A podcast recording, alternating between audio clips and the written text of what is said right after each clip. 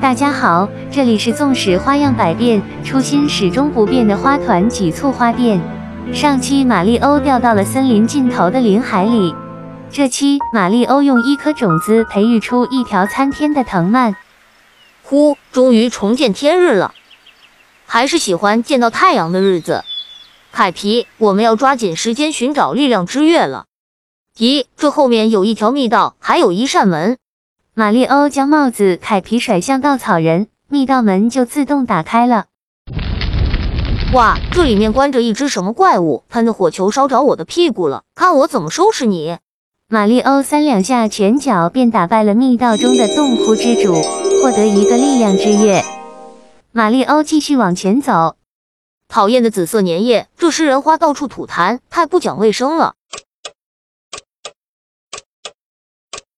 这些运动的机械塔箱都是有规律可循的，趁它上升之际就往上跳。凯皮，我们扮成这只小怪，哇，原来它的腿可以伸这么长啊！嘿嘿，太厉害了！这个高台对于现在的我来说就是小菜一碟，给大伙炫炫技。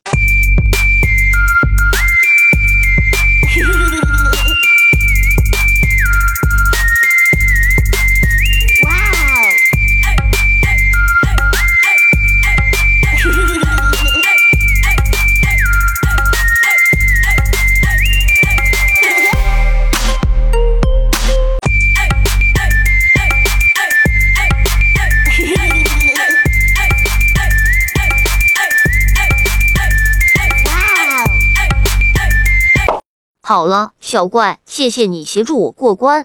又是这些污染环境的食人花，看我怎么收拾你们！就挑颗最大的花王来铲除。